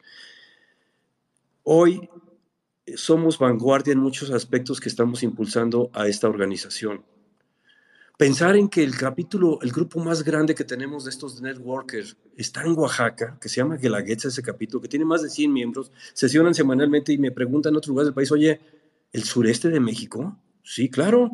Tú llévales una herramienta que les permita organizarse, que les permita eh, explotar su creatividad, su innovación, su conocimiento, sus actividades profesionales, empresariales y que les ayude a conjuntar esto. Y hoy los cuatro productores de mezcal, que está uno en cada capítulo, porque no se puede repetir el, el giro de negocio, exportan juntos el mezcal. ¿Lo hacían antes juntos ellos o eran competencia? No, no lo hacían juntos. Y esto es lo que a mí me ha llevado a descubrir que más allá de esa solidaridad que se da en las emergencias, en eh, las urgencias, en las catástrofes, etcétera, somos muy solidarios y no me importa qué región del país. Tampoco no se trata simplemente de industria o manufactura, se trata de cuál es la vocación de la tierra y cuál es la vocación de la gente y qué es lo que quiere hacer. Porque a lo mejor muchos que están en estos estados, puede ser Guerrero, Oaxaca, Chiapas, etc. Y en Chiapas, déjenme decirles, tenemos un capítulo en San Cristóbal de las Casas, ¿eh? Y trabajan muy bien desde hace, no recuerdo si tres o cuatro años. ¿Qué es lo que estoy diciendo con eso? Que, lo que el nombre del juego es darle voz a los ciudadanos y que opinen y digan entonces, pues nosotros nos queremos dedicar a producir café, muy bien, pues entonces así como eh, en Colombia y en otros lugares organicemos a los que producen café, oye, es que nosotros queremos hacer esto, nosotros estamos abocados a esto y no estamos acostumbrados a horarios fijos como es en las empresas, en la industria, etcétera, etcétera. Por eso entiendo muy bien el comentario que hace unos meses había hecho Sochi de decir, hay que ver la vocación de cada lugar. No se trata simplemente de que tráiganme empresas, tráiganme inversiones, tráiganme eh, parques industriales y hay que traer esto y crear infraestructura de comunicación, infraestructura de electricidad y de agua y de esto. No se trata solo de eso, se trata de ver entonces cuál es la vocación de la tierra y la vocación de la gente. Y eso en la política no lo aprendí, lo aprendí desde hace 18 años que traje esta organización de BNI, que hoy somos 318 mil empresarios en el mundo y es una comunidad y es una cultura. Y eso es lo que eh, me ha abocado a hacer. Y bueno, pues ahora sentí que México está en un alto peligro y riesgo por la polarización que se está generando de la sociedad. Y si no, simplemente veamos Argentina, como desde hace 80 años de Perón para acá, están divididos y confrontados. Y son los peronistas contra los que eh, piensan diferente. Claro, ahora está ley que es un liberal, libertario, como él se dice. Pero lo que quiero comentar sobre eso es que una sociedad polarizada hacia donde nos han estado llevando estos últimos cinco años va al precipicio, va al barranco. No va a salir adelante si no es que trabajamos respetándonos y unidos todos. Por eso el título del libro, Un México para Todos. Perdón, Gabriel, ya me extendí. No, no, no, eh, interesantísimo y coincido, la solidaridad eh, es, es, muy importante y sí, las, las, vamos, hay, hay economías y, hablabas tú de los productores de café, pero igual produce también es las, las cooperativas, las, organizaciones eh, de cafeteros en Colombia o de los agroproductores en Holanda. Eh, eh, vaya, es, es esa, esa, ese sistema de organización donde entre todos echan la mano, definitivamente es, es hay, un, hay un capital ahí natural como sociedad mexicana que creo que debería de no quiero llamar explotar porque no quiero que se malinterprete, pero sí debería de potenciarse para que eh, las industrias crezcan, las regiones crezcan y el bienestar de las familias de los que dependen de esos negocios crezca también. Eh, claro, Gabriel. Y es que no hay mayor energía que la que tiene la sociedad. Y es la que sabe muy bien qué y cómo quiere participar y hacer las cosas. Y lo que le corresponde a la autoridad es fomentar esa participación, fomentar esa organización y apostar pues a que podemos tener un mejor esquema de educación, de salud y de desarrollo económico, pero basado en el respeto a la vocación de la tierra y la vocación de la gente. Totalmente de acuerdo. Draco, adelante, buenas noches, tardes, ¿cómo estás? Bien, gracias. Un gusto tener aquí al exgobernador. Muchos dicen con el PRI a la esquina, pero a veces, a veces creo que vemos más la plataforma que por el personaje. Y digo, en Estados Unidos casi siempre han existido dos partidos a excepción de los inicios de su historia. No es lo mismo Reagan que Nixon, ambos republicanos, y no es lo mismo este Roosevelt que, que Jackson, ambos demócratas, porque pues ahí vas cambiando de distintas maneras, o por ejemplo, más recientemente, no es lo mismo Bush que Trump. Entonces hay que crear algo nuevo con Xochitl. Sí, Draco. Eh, a mí, voy a decirlo tal cual como soy. A mí, en lo personal, no me gusta el esquema americano porque los partidos y republicanos y demócratas tienen secuestrado a Estados Unidos con el apoyo del el gran capital y los capitales eh, pudientes. Y no me gusta eso porque si vemos a la situación del rifle y si vemos esto y si vemos aquello, pues no me gusta ese esquema en ese sentido. Y yo creo que hay cosas muy buenas como la forma como sí los representantes y los senadores tienen que rendir cuentas a su comunidad. Porque si van a ir a una reelección, y ahora acá la tenemos en México también, afortunadamente, pues que realmente le rindan cuentas a la sociedad. Pero si tenemos un esquema en México como de primarias abiertas simultáneas obligatorias, que espero llegarlo a ver y poderlo meter, digo que podamos tenerlo en nuestro país, pues entonces cuando quieras la reelección del legislador, pues ven para acá, papá, o ven para acá, mamá, vamos a platicar de qué hiciste o, dónde estuviste, tuvimos estas necesidades, tuvimos estas carencias, y te quieres reelegir, pues ahí te quiero ver en las primarias, en la boleta, que te vuelvas a inscribir, pero quiero ver otras opciones porque a lo mejor por ti no voto. Pero resulta que si a la reelección, como ahora va a suceder, van muchos que ni siquiera hicieron un trabajo legislativo, un trabajo por la comunidad, pues porque de las dirigencias de los partidos dijeron, pues este, vas nuevamente, ¿no? ¿Y por qué? Pues porque es mi comadre, es mi compadre, es mi socio y no sé qué otras cosas es. Esa es la realidad que estamos viviendo hoy. Cuando a mí me dicen, oye, es que estoy harto de los partidos, está bueno, nomás que hay que limpiarlos y para eso necesitamos una elección fundamental, trascendente, que es la del 2 de junio. Y si no empezamos por ahí, para que no nos sigan polarizando, no nos sigan llevando al abismo, pues entonces, ¿cuándo cambiaremos o, mejoraremos el sistema de partidos? Y hay forma de cómo mejorarlo, como ya lo comenté, ¿no? Entonces, es, sí, cambio de paradigma, yo diría es un cambio de época la que está viviendo el mundo. Perdónenme, yo no soy, no soy filósofo ni soy este intelectual ni analista, simplemente en la vida práctica es lo que me lleva a pensar por lo que está pasando en Hungría, lo que pasa en Turquía, lo que pasa eh, en tantos países, incluyendo Estados Unidos, ¿no? Pues a poco Trump es una representación de la democracia. Pues por, supuesto que no, ese es mi punto de vista. Creo que en, España y en Estados Unidos vemos el problema de... Bueno, en España ahora. Un sistema bipartidista, porque digo, quienes somos de derecha pero no nos gusta Trump, no tenemos una como que opción viable más que votar por los demócratas en contra de Trump. Y los izquierdistas que no les gusta Sánchez no tienen más que votar por el Partido Popular en contra de Sánchez no, no, no tiene algo con lo que se identifiquen. Sí, yo creo que ya no es cuestión de ideologías ni de posicionamientos geométricos en el escenario gráfico, sino que más bien ahora es cuestión de ciudadanos. O sea, ¿cómo logras que los ciudadanos se sientan mejor, que estén mejor? Y estos ofrecimientos, y yo lo digo porque es mi análisis tanto de lo que hizo en el 20 Biden como el propio Trump, de que hay que regresar la manufactura y la industria y otras actividades a Estados Unidos que se fueron hacia el extranjero, yo les diría, pues qué limitados, compadres, porque pues en las universidades americanas están llenos de hindús, están llenos de otros países eh, que están estudiando y se llevan el conocimiento y están impulsando la tecnología de la información, la inteligencia artificial, la robótica, en otros lugares, en lugar de dar ese salto cuántico de pasar de la manufactura a la mentefactura, como lo dice mi actual gobernador acá en Guanajuato, ¿no? Oye, ya no es cuestión de industria, es cuestión de ver entonces hacia dónde va toda esta parte de la tecnología y hay que dar un paso cuántico en donde inclusive puedan trabajar desde cualquier lugar que se encuentren en el mundo, pero no pensar simplemente en la cuestión de transformación, manufactura, industria, etcétera. Está bien, hay que hacerlo porque pues, es algo que nos conviene a nosotros por la ubicación geográfica que tenemos con Estados Unidos y Canadá, pero no es pensar en el futuro que eso deba de continuar. Y yo aquí es donde veo, al menos desde mi punto de vista, una grave propuesta, digo, una muy mala propuesta que hacen tanto Biden como Trump en el 20 para decir que entonces la industria y no sé qué, que se han llevado la manufactura y sabe tanto.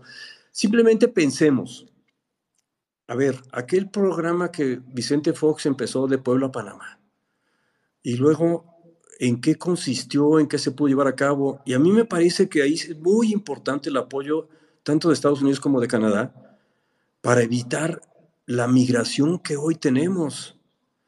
O sea, si no tienes mejores condiciones, y eso empieza por la política, ¿eh?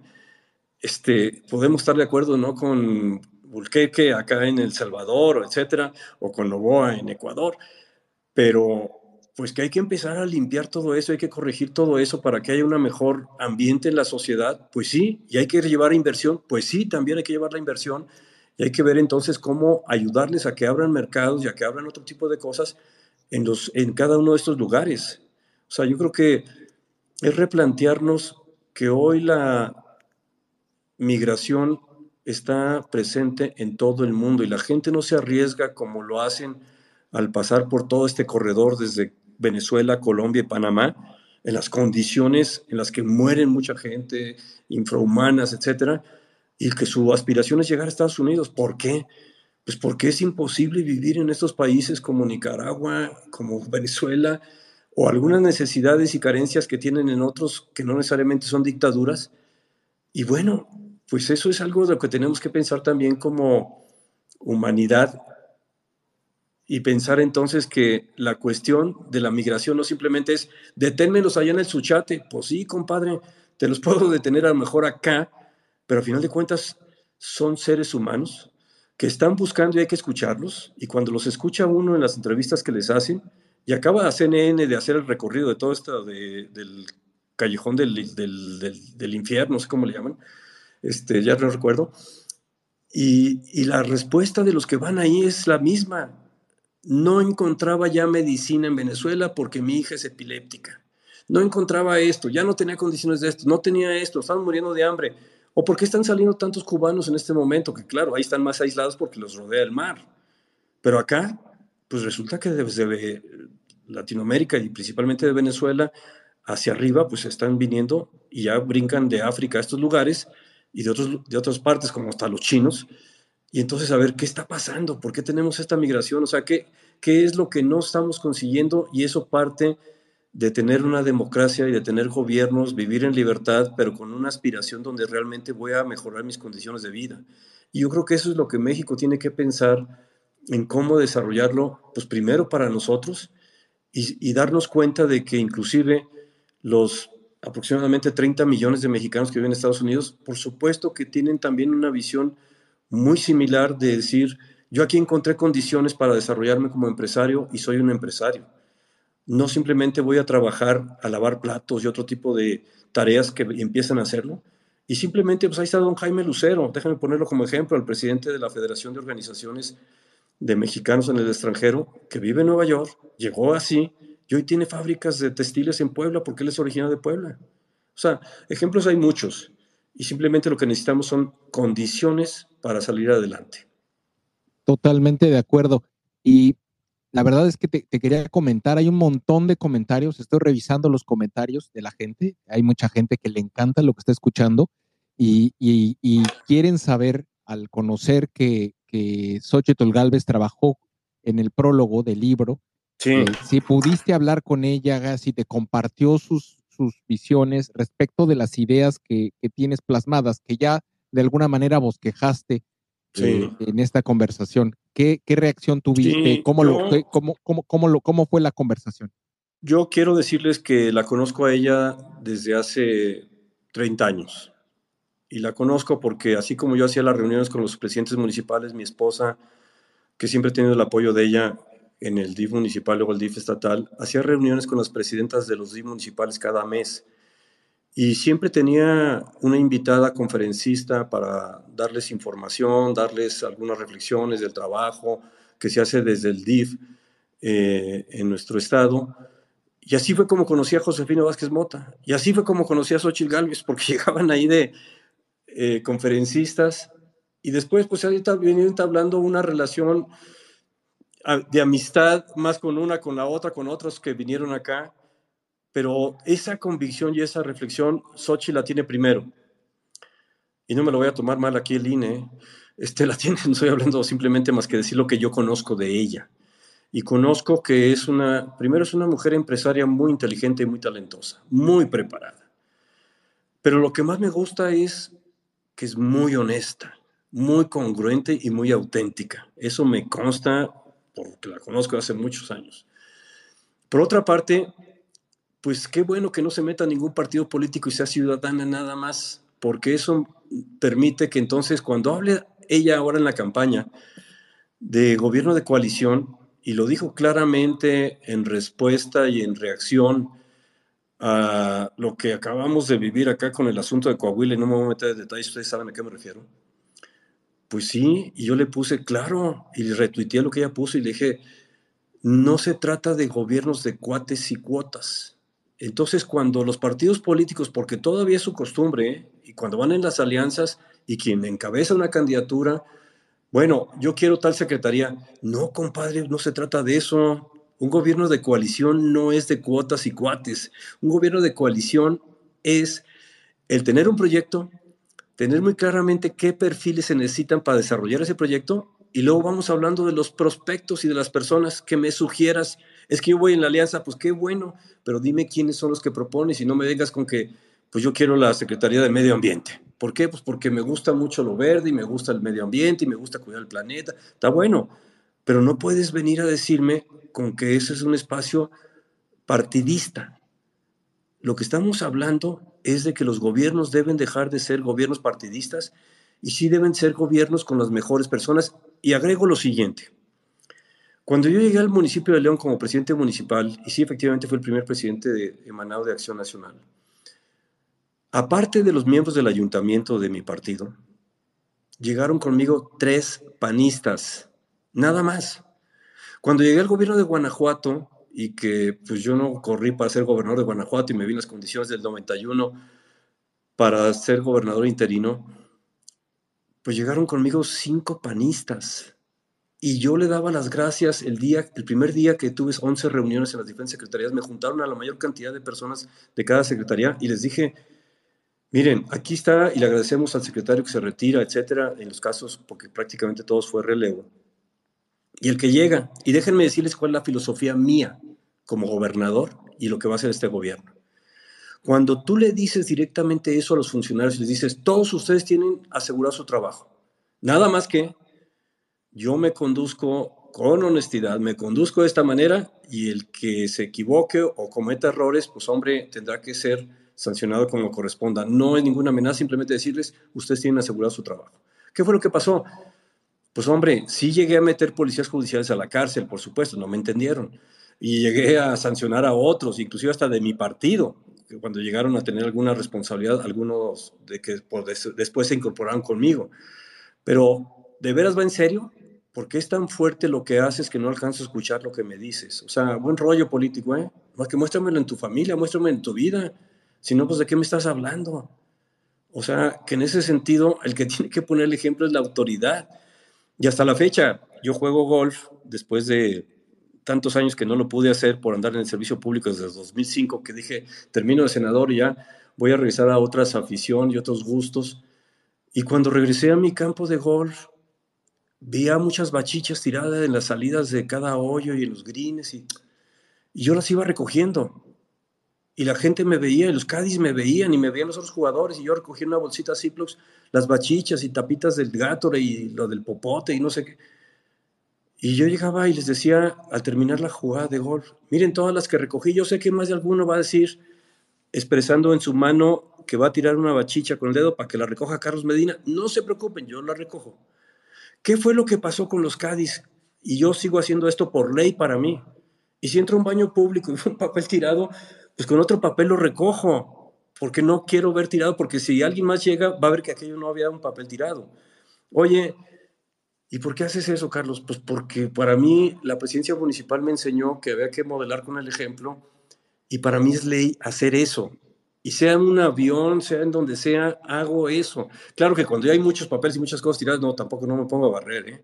Pero lo quiero transmitir para decirles a ustedes, hagan el ejemplo en su empresa, hagan el ejemplo en su comunidad, en su familia, donde ustedes quieran. Pero lo que ustedes quieran transmitir, recuerden que se educa con el ejemplo. Y eso es lo que yo he aprendido y por eso estoy muy agradecido de haber estado en servicio público porque me enseñó a ser más auténtico, más congruente y hasta la fecha, pues yo sigo teniendo ese tipo de, de actividad en mi vida diaria, en mi vida cotidiana y les puedo compartir que la palabra que más repito en el día es gracias. ¿Por qué no? Oye, es que es su responsabilidad este mesero, es su responsabilidad esta persona, de este chofer, de este taxista, ¿está bien? Y no podemos dar las gracias, no sabemos lo que representa para una persona que le den las gracias por lo que estemos haciendo. Entonces, cuando vienen de fuera a mi campo de golf, siempre dicen, cuando vienen a torneos y eso, oye, qué limpio está. Sí, somos muchos los que aquí lo tratamos de mantener limpio, aunque hay algunos que se les olvida y descuidan y tiran la bachicha, pero está limpio. Pues sí, empieza, pues, con el ejemplo. No, sí, se educa con el ejemplo. Totalmente. Y los niños son los que van a educar a los adultos. Totalmente, totalmente. Por eso es tan alarmante ver las modificaciones al sistema de educación que están proponiendo en este Terrible, terrible. Y, que nos están llevando a pasos agigantados hacia atrás. Así eh, es. Mira, tengo, tengo ya, y, y, para ir eh, planeando el cierre, tengo aquí una pregunta de Rocorruco que me hace, me dice que tiene la percepción de que te pareció negativo el gobierno, te parece negativo el gobierno de, de, Bukele en Nicaragua. No, al contrario. Que ha llevado paz y orden. No, no, no, al contrario. Yo lo que digo es que, perdón, Gabriel, no, lo que yo digo es que podrá haber muchas críticas, pero pues ya era una emergencia que necesitaba actuar como actuó, claro, no quedó otra. Y por eso dice muy bien él, y por ahí hay un Twitter que acabo de retuitear de un mensaje que él les dio a los funcionarios y acaba de decirles ahora que va a la reelección, oye, es que modificó la constitución para la reelección, pues mira, no creo que sea lo más ortodoxo, pero en las condiciones en las que está El Salvador yo creo que es lo más adecuado y la gente está convencida porque ya vive con mayor seguridad. Ahora, él lo dice claramente y se los dijo a sus funcionarios hace poco, hace un poco, dos meses más o menos, y se los dijo señores, ustedes vinieron conmigo, están aquí, y yo voy a ir a buscar la reelección. Ustedes estuvieron aquí por este gobierno, etcétera. Quien haya cumplido con su trabajo, su responsabilidad, quien haya hecho las cosas correctamente, quien no haya actuado con deshonestidad, aquí le digo al fiscal que está y que es autónomo, así lo dijo, ¿eh? él hará la revisión y revisión de todo lo que ustedes han hecho y lo que han operado no tendrán que entregarme cuentas a mí si hay algo indebido o algo mal. Tendrán que entregarle cuentas al fiscal y aquí está.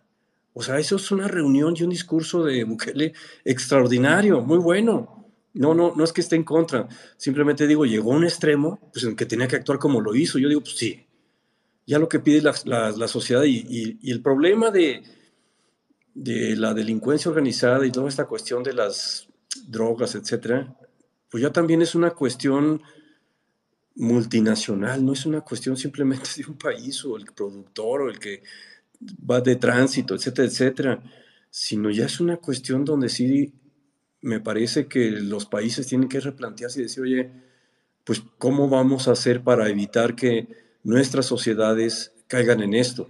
Y si el desarrollo económico, como llega a ser en nuestro estado, sigue subiendo, pues hay más dinero, pero también si se nos sigue rompiendo el tejido social, si siguen cooptando las bandas y los chavos banda a los niños desde la primaria o las secundarias, y los vuelven delincuentes menores y luego de ahí van avanzando y quieren los tenis que les gusta o quieren un reloj, un teléfono nuevo o quieren otras cosas, no importa a quién vayan a asaltar, igual puede ser en la propia colonia popular, lo van a hacer. ¿Por qué? Pues porque sus condiciones de vida no le dan una expectativa de que pueda mejorar de tal manera que no tenga que delinquir para obtener algo que sueña, que quiere, o que dice, bueno, pues a lo mejor voy a vivir pocos años, pero los quiero vivir diferente o en otras condiciones. Y no lo digo en forma utópica, en forma eh, pensando que es lo que sucede, eso es realmente lo que sucede y sucede a cualquier lugar. Simplemente preguntarle a quien trabaja o colabora con nosotros en nuestra casa, a quien colabora o trabaja con nosotros en la oficina, en diferentes lugares, ¿qué tanto conocemos de sus vidas? ¿Qué tanto sabemos de cómo, en qué condiciones usan el transporte? ¿Van al supermercado? ¿Van al mercado? ¿Qué cosas saben de lo que ha sucedido en su colonia? Y simplemente darnos el tiempo para escucharlos, se van a dar cuenta ustedes de que hay mucho, mucho por hacer. Por eso, cuando le pregunto a un auditorio, me toca dar una plática, etcétera, ¿cuántas personas creen que viven en mi casa? Ya sabrán ustedes, ¿no? Me dicen tres, cuatro, cinco, seis. No. En mi casa hoy vivimos un millón ochocientos mil habitantes. Esa es la población de León. Hoy es mi casa grande, pues sí. Nada más que aquí convivo con ellos, convivo con todos. Y si no ponemos atención a cómo resolver la dinámica de quienes vienen de Chiapas y de Oaxaca a la zona agrícola de nuestro municipio o de nuestro estado, porque prácticamente ya son de fuera del estado quienes trabajan ahí. Y si no nos preocupamos por ver qué cultura con la que vienen aquí, etcétera, etcétera, pues entonces no te preocupes, no te asustes o no te angusties si te asaltan en el crucero, si te roban en el camión el transporte, si te pasa esto, te pasa aquello, o invaden tu casa, no sé qué cosas están pasando. Todo eso tiene que ver con lo que estemos haciendo para resolver carencias y necesidades de los más necesitados. Por eso el arzobispo de Caracas nos dijo en abril del año pasado, que tuvimos un desayuno ahí en la Ciudad de México, el capital, la clase política y la clase económica pudiente se olvidaron del país. ¿Qué quiere decir eso? No les importó si había gente que vivía bajo estas condiciones y lo único que les importó fue sus negocios. Unos mal habidos desde la política y otros, yo diría, abusando de esa relación con la política. Y esto sigue sucediendo en nuestro país. Sí, no, bueno, desgraciadamente, y, el, y, el, y el, en, muchas veces, en muchos, muchos de estos ejercicios o eh, asociaciones entre el capital y los intereses políticos y los intereses privados, eh, empresariales, que terminan generando lo que algunos llaman capitalismo de cuates, ¿no? Sí, entonces. Es, lo que genera más inequidad y genera mayor disparidad económica. Sí, por eso el reto ahora hay que enfocarnos en la, en la convencer a participar, sobre todo a los jóvenes. Por ahí está circulando, ya se ha hecho viral, un video muy bien explicando qué había antes en la democracia o no había, o cuál era la hegemonía de, del, del ejercicio del poder, etcétera, y explicarlo de dónde venimos y qué luchamos nosotros para llegar a tener la democracia incipiente que hoy tenemos. Pero que los jóvenes entiendan que entonces, está bien, pueden decir, no me importa la política, yo quiero llegar a vivir fuera del país. Está bueno, a lo mejor así es, pero lo que yo te quiero decir, joven, es que si no participas, si no tomas responsabilidad en esto, pues eso que te estoy narrando y que te estoy describiendo que vivimos en el pasado, va a ser peor ahí lo que viene. Y entonces tienen que comprender que, que este es asunto del futuro de ellos y de sus hijos, de los nietos nuestros. Entonces, o nos abocamos a, resolver este reto que hoy tenemos para nuestro país y que dejen de pensar que por ser vecinos de Estados Unidos aquí no va a pasar. No, sí va a pasar, puede pasar, claro que va a pasar, porque estamos viendo hacia dónde nos están llevando y cómo está esto de polarizar la sociedad. Fidel Castro, en 1998, al primer ministro que tuvo de Economía en Venezuela, Hugo Chávez, porque Hugo Chávez lo mandó allá con él, le dijo muy claramente, chico, pues nosotros llegamos al poder por los pobres. ¿Y sabes qué necesitamos para mantenernos en el poder? Más pobres. Y díganme ustedes cómo viven en Cuba. Entonces, esto está muy claro. O sea, el populista, el demagogo, el mentiroso, el falso, el cínico, tiene que vivir a base de polarizar a la sociedad y así lo hacen en Nicaragua y lo hacen en todos los países que vemos a estos populistas, diciendo, nosotros somos los buenos, ¿no? ¿Cuándo han escuchado hablar en primera persona al presidente nuestro? Nunca. Nosotros y nosotros y nosotros, como si fuéramos nosotros el pueblo y los que no piensan como nosotros no son pueblo, no son mexicanos, no son esto, no son aquello. Entonces, eso es un riesgo muy grande que tiene México de que los, nos están polarizando.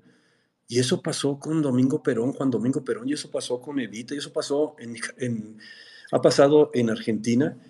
Y vean ustedes nada más en las condiciones que hoy tienen un reto muy fuerte como ellos mismos dicen, pues habíamos sido una potencia, pues sí, pero ¿qué pasó después? Pues que es muy fácil hablarte de los descamisados y de que eh, somos nosotros este, en una eh, pobreza eh, franciscana y que no tenemos esto, no aquello. Es pura mentira y falsedad, pero se lo venden a quienes les están dando los beneficios con los programas sociales. Y yo, pues no me deja de sorprender que hoy pues si el PAN tiene aquí en Guanajuato 16 mil miembros es por los padroneros y es otro problema. Pero lo que quiero llegar al punto que estoy comentando es, hoy Morena tiene 54 mil miembros. Ah, caray. Pues sí. Si al mismo tiempo que tienes el beneficio del programa social, pues te inscribes aquí en este padrón. O sea, para allá estamos yendo. Entonces es importante decir, oigan, votemos y veamos pues cómo queremos vivir, pero en democracia y en libertad. Y no hacia donde estamos yendo, porque ya no quieren que haya una INE autónomo, no quieren un INAI, no quieren todos los organismos eh, eh, independientes. Y simplemente agrego lo siguiente, en noviembre termina otro ministro de la Corte Superior. Si la presidencia de la República la ganan ellos, ya sabemos cómo va a ser el proceso para que llegue otra eh, Batres. No, perdemos la Suprema Corte. Claro, porque entonces ahorita son ocho que sí llegan a hacer un análisis profundo y objetivo de si es inconstitucional o no. Y este que se va a relevar, son, quedan siete, y entonces, ¿cuál va a ser el proceso para la designación o elección del próximo sustituto relevo? Se cortó. Aquí estoy. Es que ya. no sé por qué, ya voy a seguir bloqueando porque son muchos call centers que me llaman. Este, pero, no te preocupes. Digo, yo no contesto teléfonos que no conozco. Entonces, ¿qué va a pasar? Pues entonces van a hacer y deshacer lo que quieran, porque ya podrán decir y marcar pautas inconstitucionales que simplemente si no hay los ocho votos que determinen que es inconstitucional, pues resulta que así va a ser. Así está la Constitución, así tenemos las leyes hoy y más vale que ganemos la presidencia de la República, me refiero a la oposición, porque de lo contrario ya sabemos qué va a pasar. Y no, totalmente, y es, y es importante mencionar, si se pierde la Suprema Corte, e, es exactamente el riesgo al que tú, tú, tú, reflejas ahí. Cualquier cambio constitucional, la extensión del mandato del presidente, las modificaciones, la, cualquier locura constitucional que se les pueda ocurrir, puede ser aprobado por una, por una, por una aprobación en la Suprema Corte. Pues sí, por eso, Gabriel, pues si no los, podemos convencer o no podemos ser convincentes, pues cuando menos déjenme meterles miedo. a ver si reflexionamos y nos preocupamos y decimos, ah, caray. Eh, el, riesgo, el riesgo es enorme. Sí, así es, Gabriel. Mira, tenemos, tenemos una persona que pidió la, quiere hacer un último comentario. Sí. Si nos permites, hacemos este último comentario y terminamos. Consuelo, ¿estás ahí? Consuelo, ¿estás ahí? Y si no está Consuelo, eh, pues bueno, pues aprovechamos. Y, Carolina, vi que abriste, no sé si te quieras despedir de Carlos. No, no, creo que, creo que se abrió su micrófono por accidente. Pues muy bien, Carlos, pues muchas gracias por la oportunidad, fue muy interesante. Al contrario, Gabriel. Y, ojalá que, muchos puedan comprar tu libro y puedan leer lo que, lo que refleja un médico para un médico, un México para todos. Para todos. Y también está digital, ¿eh? no solo está impreso, también está digital en Amazon, etcétera, y lo pueden bajar y con, pues me va a dar mucho gusto que, que haya muchos compradores, no por la cuestión de que se venda el libro, sino más bien porque haya interesados. No, totalmente, y estoy seguro que si tienen comentarios, te pueden contactar, tus redes sociales están abiertas y, sí. y, y, y, pues bueno, cualquier observación eh, seguramente podrás atenderla. Muchas gracias nuevamente. Al contrario, a ustedes muy buenas noches, muchas gracias a todos y gracias por el tiempo que me han brindado. No, a ti muchas gracias, eres muy gentil. Muchas gracias a todas y todos los que nos, nos acompañaron el día de hoy. Eh, sin duda, un, un, libro que, es, es, es, importante, es importante leerlo y es importante, eh, pues, eh, dar seguimiento y entender la visión de Carlos al respecto y sobre todo para todos aquellos que estamos con Xochitl Galvez, que conozcamos también pues su, el prólogo que le da que le da a este libro. Porque pues mucha de la de la lectura y, por eso le preguntaba a la gente y quería saber cuál cuál había sido la reacción de Xochitl al respecto del texto pues creo que hay muchas coincidencias o cosas que estamos hemos escuchado. En plena, estamos en plena coincidencia, Gabriel, o sea, eso no hay duda. Eso, eso no me queda duda, no me queda duda. Es, es, es, muchas cosas que, que escuché ahorita, las escuché en, pues, el discurso anterior. El, lo, que el, lo, que pasa es que si a veces les puede generar, si a veces les puede generar algún comentario o, o confusión ahí con respecto a la relación con los partidos, pues es que con esos tenemos que transitar en este, en este momento, no hay de otra pero de que está muy clara, pues, de que debe haber un gobierno de coalición bajo otras condiciones que no es de cuotas y cuates, eso está muy claro en ella, ¿eh? O sea, que pueden estar tranquilos en ese aspecto de que no es una cuestión nada más partidista, sino que esta es de veras una cuestión ciudadana. Es, ¿Necesitamos a los partidos? Pues sí, ni modo. No, así es, así es, y es, es, lo que es, y pues bueno, esto, va, esto no va a cambiar de los partidos hacia la sociedad, es de la, el cambio tiene que venir de la sociedad hacia los partidos. Y creo que ese es el Así camino es. y prueba de ello es lo que está ocurriendo hoy en el escenario electoral.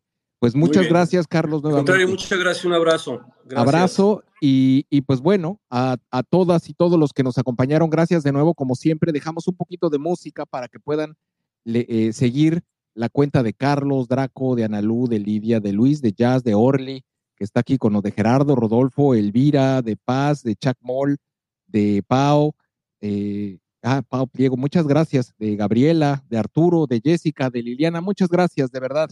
Apreciamos mucho su participación, que estén muy bien, cuídense mucho y pues bueno, Síguenos, síganos. en nuestras redes sociales. Estamos presentes en Twitter, Facebook, Instagram, TikTok, Spotify y YouTube. Encuéntranos como arroba SocCivilMX.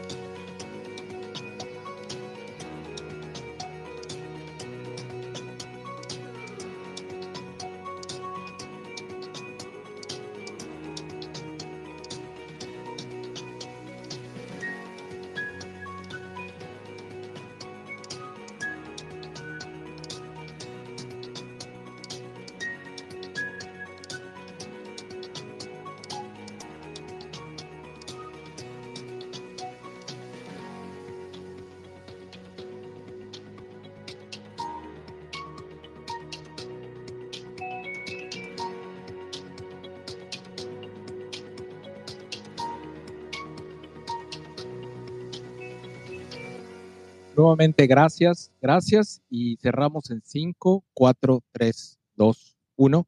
Que estén muy bien, cuídense mucho. Bye.